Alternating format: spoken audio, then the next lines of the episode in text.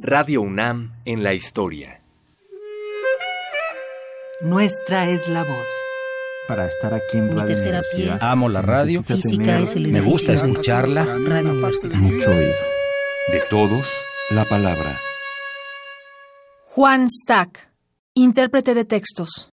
Aunque yo deambulaba por los estudios de Radio UNAM en Ciudad Universitaria desde 1968, realmente mi relación profesional, vamos a llamarla así, comenzó por allá de 1973, cuando fui convocado a hacer diversos radioteatros por Aurora Molina, la inolvidable Aurora Molina, que trajo toda una escuela de actuación, no solo en el teatro, sino actuación en la voz, a toda una generación de eh, actores de la radio aquí en Radio UNAM.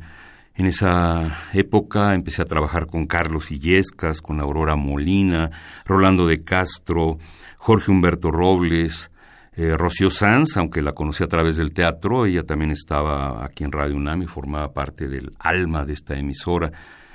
En fin, sería difícil enumerar así de un plumazo tantos años de 1973 a la fecha, estamos hablando de 44 años, y empecé realmente a trabajar ya más eh, ininterrumpidamente a partir de 1980, marzo de 1980, cuando precisamente viniendo a trabajar en algunos radioteatros aquí con Eduardo Ruiz Aviñón, me dice Juan Carlos Tejeda, un productor de aquella época, oye, ¿no vino un locutor, le entras? Eh, sí, sí, cómo no.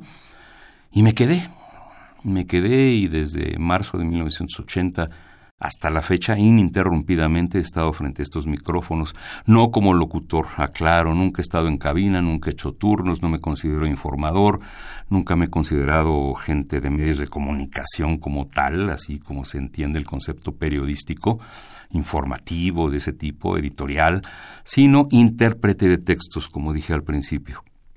Precisamente la radio me ha permitido ser actor a través de la voz, continuar a hacer una extensión de mi trabajo como actor a través de la voz, pero ya sin dar la cara, el cuerpo, la expresión corporal, todo lo que implica ser actor de lleno. Aquí solo soy actor con la voz.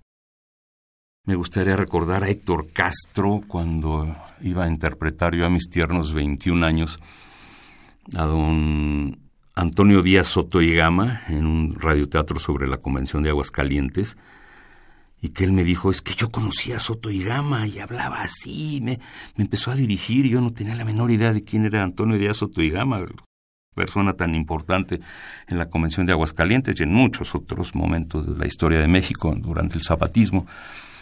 En fin, es difícil así decir algo en pocos minutos para recordar estos 44 años en Radio UNAM. Y para terminar, solo me gustaría agregar el placer que ha sido para mí trabajar durante estos últimos 16 años con una gran actriz y que, aparte del trabajo que tiene como actriz corporal, se ha convertido en una gran actriz de la voz, María Sandoval. Gracias María por todo lo que me has enseñado. Radio UNAM en la historia. Voces de ayer y hoy.